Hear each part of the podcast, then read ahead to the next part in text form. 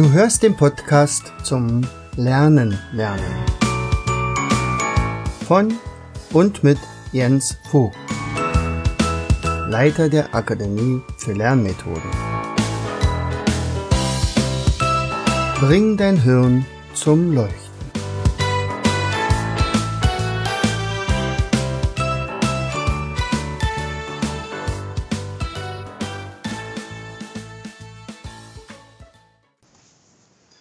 Herzlich willkommen bei Vogtis Podcast Show. Bring dein Hirn zum Leuchten. Hier dreht sich alles rund ums Lernen. Unser heutiges Thema, das etwas anderes und zwar der Sinn, warum Menschen Lehrer werden. Oder was Lehrer, richtig guten Lehrer äh, bewirken wollen. Ich kann das schon mal vorwegnehmen. Also Lehrer, ein richtig guter Lehrer hat eigentlich nur ein Ziel, und zwar das Leben eines Kindes auf irgendeine Weise zu verbessern. Wie auch immer. Ich bin ja nun schon sehr, sehr lange Lehrer und das mit großer Begeisterung und ich habe eigentlich nie, also nicht einen einzigen Tag irgendwie diese Entscheidung damals bereut. Ich wäre ja damals Bäcker geworden, also meine Eltern hatten eine Familienbäckerei und ich war der Älteste und sicherlich, wenn es alles ganz normal gelaufen wäre, hätte ich dann also meine Bäckerlehre gemacht, hätte meinen Bäckermeister gemacht, hätte viele äh, Lehrlinge ausgebildet und hätte die Bäckerei meiner Eltern dann weitergeführt. Also es hat mir auch Spaß gemacht. Also so ist es nicht, dass ich also äh, in der Backstube nicht, äh, also dass ich da zu ungeschickt gewesen wäre oder ich hätte nicht gut backen können. Also ich backe ja heute noch ab und an mal, wenn ich mal ein bisschen Zeit habe. Aber mir lag viel mehr daran, anderen Leuten tatsächlich zu helfen und, und, und ich hatte damals noch nicht die Idee, dass ich noch Dinge erfinden werde, die das Lernen leichter machen. Aber es war wirklich mir ein inneres Bedürfnis, Menschen beim Lernen zu helfen. Und ich habe äh, dir heute eine Geschichte herausgesucht, die mich ein bisschen daran erinnert hat, als ich zwei Jahre lang in einer Oberschule unterrichtete. Also ich bin ja heute an einem Gymnasium und in dieser Oberschule laufen die Sachen alle ein bisschen anders. Da sind die Eltern nicht ganz so gut eingestellt auf die Schule. Da gibt es sehr viele Hartz-IV-Empfänger. Ich hatte zum Beispiel in meiner Klasse dort ähm, 75 Prozent aller Eltern, die also Sozialunterstützung bekommen haben und die restlichen 25 Prozent äh, lagen kurz darüber in ihrem Einkommen. Und das waren diejenigen, die tatsächlich sich Sorgen machen mussten, zum Beispiel eine Klassenfahrt zu finanzieren. Bei den Hartz-IV-Empfängern war das nicht so problematisch, denn da finanzierte das ja damals das Sozialamt. Naja, und äh, es ist nicht ganz von ungefähr, dass man sagt, also da gibt es viele Kinder, die aus bildungsfernen Familien kommen. Nicht? Und, und wir Lehrer sehen immer nur die Kinder in unserer Schule, also wie sie lernen, wie die Ergebnisse sind, wie, wie sie auftreten, wie sie mit anderen Leuten umgehen. Und man kann relativ leicht darauf schließen, wie es wahrscheinlich zu Hause aussieht. Zu DDR-Zeiten war es üblich, dass wir bei einer Klasse zum Beispiel jeden Schüler besucht haben. Spätestens nach zwei Jahren hatten wir also alle Hausbesuche absolviert und dann ging die Runde wieder von vorne los. Das Ergebnis davon war, wir wussten, dass wir kannten das Umfeld. Wir, wir konnten einschätzen, was die Eltern für einen Einfluss auf die Kinder haben, wie es zu Hause läuft, wie die Bedingungen sind, welche Interessen vorliegen, welche Hobbys äh, die Kinder haben und, und, und, und konnten natürlich in einer kameradschaftlichen Atmosphäre äh, den Eltern auch den einen oder anderen Tipp geben.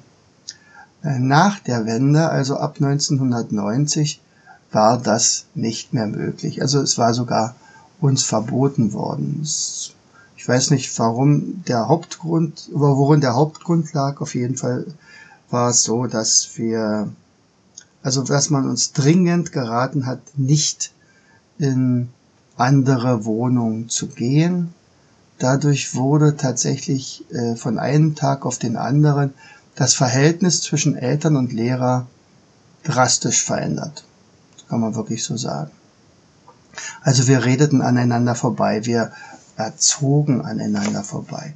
Dann kam tatsächlich mal eine Phase, wo gesagt wurde, passt mal auf Leute, ihr seid Lehrer und zwar Wissensvermittler und mit Pädagogik hat das nicht mehr ganz so viel zu tun, also ihr sollt die Kinder nicht erziehen.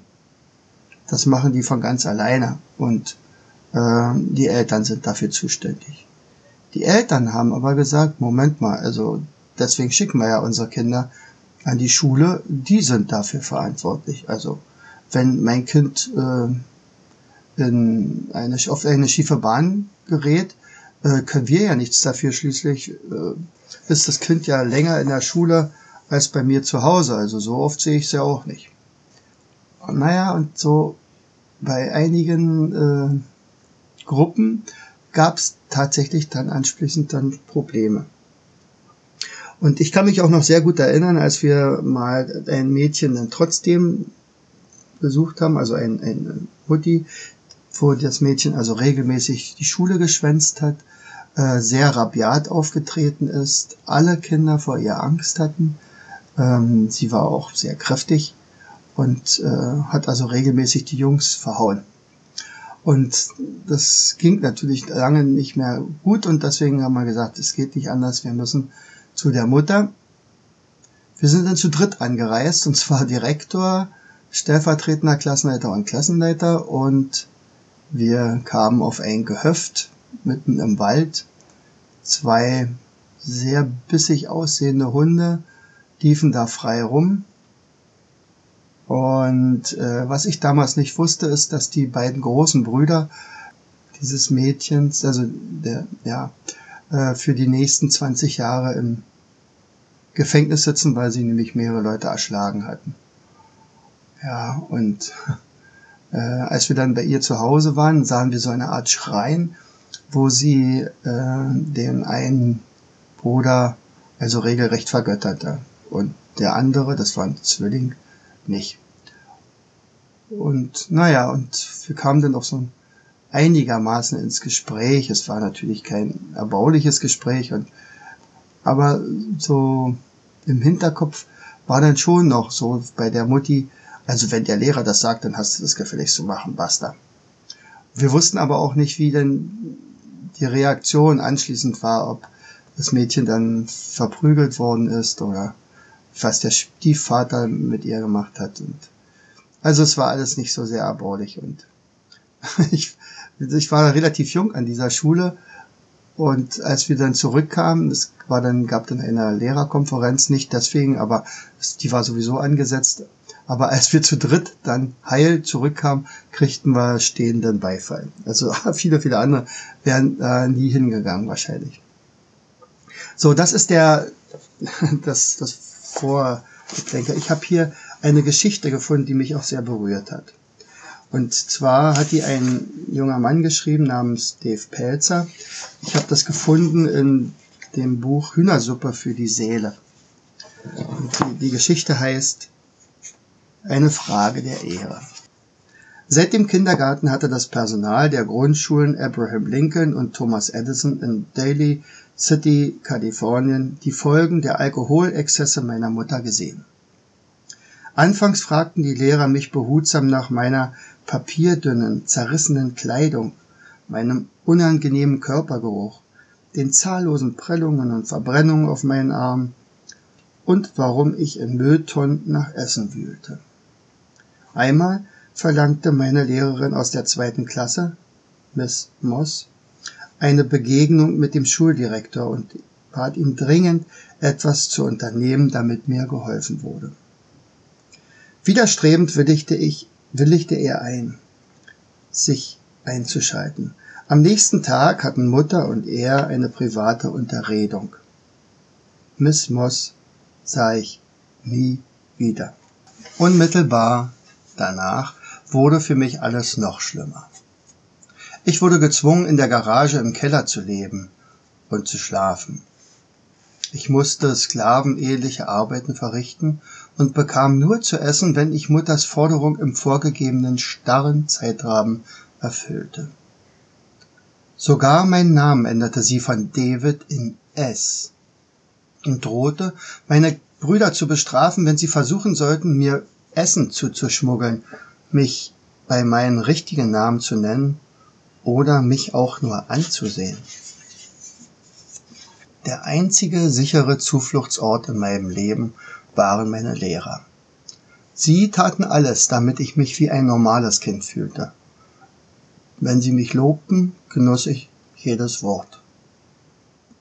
Wenn sie sich über mich beugten, um meine Hausaufgaben zu kontrollieren und mich dabei zufällig streiften, saugte ich den Duft ihres Parfüms oder ihres Rasierwassers in mich auf. In den, an den Wochenenden, wenn ich mit den Händen unter dem Po in der Garage saß und vor Kälte bibberte, setzte ich meine Geheimwaffe ein. Ich schloss die Augen, nahm tief Luft und versuchte mir das Gesicht meiner Lehrerin oder meines Lehrers vorzustellen. Erst wenn ich ihr Lächeln bildlich vor mir sah, wurde mir innerlich warm. Aber ein paar Jahre später, als ich in der fünften Klasse war, verlor ich eines Freitagnachmittags die Beherrschung und stürmte aus dem Klassenzimmer. Ich rannte zur Toilette, hämmerte mit meinen kleinen Fäusten gegen die gekachelte Wand und brach, in Tränen aufgelöst, zusammen. Ich war so frustriert, weil ich in meinen Träumen seit Monaten meine Retter nicht mehr sah. Ich war felsenfest davon überzeugt, dass ihre Lebenskraft mich irgendwie am Leben gehalten hatten. Aber jetzt, ohne innere Kraft, von der ich zehren konnte, fühlte ich mich innerlich leer und einsam. Erst an diesem Nachmittag, als meine Klassenkameraden mit Überschallgeschwindigkeit vom Unterrichtsraum nach Hause und zum Spielen rannten, traute ich mich und klammerte mich mit dem Blick an meinen Klassenlehrer, Mr. Ziegler. Für den Bruchteil einer Sekunde wusste ich, dass er die Unermesslichkeit meines Schmerzes spürte. Einen Moment später unterbrach ich den intensiven Blickkontakt, nickte respektvoll und wandte mich ab. Irgendwie hoffte ich auf ein Wunder. Monate später wurden meine Gebete gehört. Aus irgendeinem mir unbekannten Grund fassten vier Lehrer, die Schulkrankenschwester und der Rektor am 5. März 1973 gemeinschaftlich den Beschluss, die Behörden zu verständigen. Aufgrund meines Zustands kam ich sofort in ein Heim. Aber bevor ich ging, kniete das gesamte Schulpersonal, einer nach dem anderen vor mir nieder und umarmte mich. Der Blick in ihre Gesichter, Gesichter zeigte mir, dass sie alle Angst hatten. Ich erinnerte mich an das Schicksal von Miss Moss. Ich wollte weglaufen und mich in Luft auflösen. Ich, ein Kind, das S genannt wurde, hatte das Gefühl, ihre Schwierigkeiten nicht wert zu sein. Wie immer spürten meine Retter meine Angst und umarmten mich jetzt ganz fest, als wollten sie einen unsichtbaren Schutzschild bilden, der mich vor allem Bösen bewahren sollte. Bei jedem warmen Körper schloss ich die Augen und versuchte den Augenblick für alle Ewigkeit festzuhalten. Und während ich die Glieder fest zusammenpresste, hörte ich einen meiner Lehrer leise flüstern. Egal, was dabei herauskommt. Egal, was mit uns passiert. Wir mussten das tun. Als Lehrer, wenn wir das Leben eines Kindes beeinflussen können, das ist der eigentliche Sinn unseres Berufs. Nach der Verabschiedungsrunde stand ich da wie gelähmt. Noch nie in meinem ganzen Leben hatte ich erlebt, dass für mich so viele Gefühle gezeigt wurden. Und mit Tränen überströmtem Gesicht versprach ich dem Personal der Thomas Edison Grundschule, dass ich sie nie vergessen würde und dass ich mein Bestes geben würde, damit sie irgendwann einmal stolz auf mich sein können. Seit meiner Rettung ist kein einziger Tag vergangen, an dem ich nicht an meine Retter gedacht habe. Fast auf den Tag genau, 20 Jahre später, kehrte ich an die Thomas Edison Grundschule zurück und stellte meinen Lehrern die allerersten Exemplare meines ersten Buches. Sie nannten mich S vor, das ich ihnen gewidmet hatte und das am 20. Jahrestags meiner Rettung veröffentlicht wurde.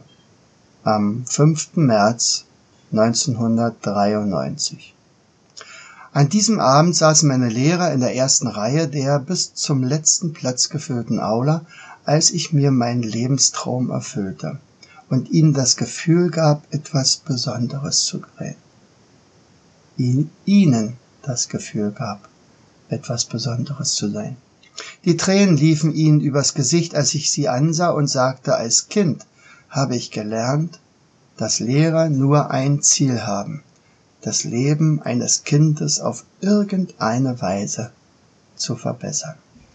In meinem Fall waren es vier Lehrer und, also meine Schulkrankenschwester und mein Rektor, die sich einsetzten und ihre Karriere riskierten, um das Leben eines Kindes zu retten, das es genannt wurde. Ihren Mut und ihre Überzeugung kann und will ich nie vergessen. Vor 20 Jahren habe ich meinen Lehrern ein Versprechen gegeben. Heute Abend erneuere ich es. Nicht, weil ich mich den Menschen, die mein Leben beeinflusst haben, verpflichtet fühle. Für mich ist das einfach eine Frage der Ehre. Dave Pelzer. Tja, deswegen wird man Lehrer. Eine Frage der Ehre. C.G. Young sagte einmal, die brillanten Lehrer schätzt man, wenn man zurückblickt, aber Dankbarkeit bringt man denen entgegen, die unsere menschlichen Gefühle berührt haben. Der Lehrstoff ist sicher eine Menge notwendiges neues Material, aber die menschliche Wärme ist das entscheidende Element für die heranwachsende Pflanze und für die Seele des Kindes. Wenn wir bei uns in diesem Podcast immer wieder von Lerntechniken sprechen, äh, dann geht es natürlich hauptsächlich um das Aufnehmen von Material, von Lernmaterial, das Einpflanzen von Wissen und so weiter. Das ist tatsächlich nur die eine Seite der Medaille. Das, das Seelenwohl des Kindes ist wahrscheinlich die, die wichtigere von beiden. Aber wir berühren ja auch das, die Seele des Kindes, wenn wir den Kindern helfen, sich selbst helfen zu können. Also ihnen Methoden an die Hand zu geben und sagt, Mensch, bau dein Selbstbewusstsein dabei auf. Bekomme Erfolge. Du schaffst es. Ihm Mut zu machen. Auch mal bei Niederlagen beizustehen. Es muss ja nicht solche schlimmen Situationen sein wie bei der Geschichte, die jetzt hier gerade genannt worden ist, aber, aber jeder hat mal einen schlechten Tag und, und äh, jeder ist mal down und, und, und gleichzeitig äh, muss man sie auch mal in den Arm nehmen dürfen und können und so weiter. Also Lehrer sein ist eigentlich ein Volltagsjob. Also ein Job sowieso nicht, sondern eigentlich eine Berufung. Und ich wünsche allen Kindern dass sie zum Beispiel auch solche Klassenlehrerinnen haben, wie meine Frau es ist, denn die ist einfach genial. So, also heute mal ein kleines bisschen eine andere, eine andere Podcast-Serie. Heute mal ein, ein Einblick in die Psychologie des Kindes, wie es mal sein kann. Und ähm, diejenigen, die auf dem Sprung sind, vielleicht mal Lehrer zu werden.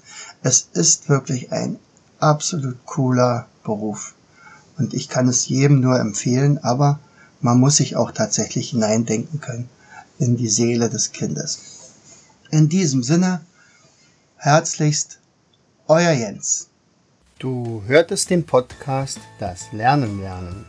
Bring dein Hirn zum Leuchten Von und mit Jens Vogt, Leiter der Akademie für Lernmethoden.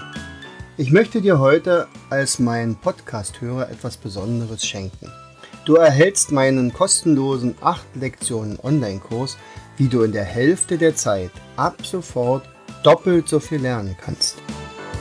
Schicke einfach dazu eine SMS mit Lernen, Leerzeichen, deine E-Mail-Adresse an die 71117.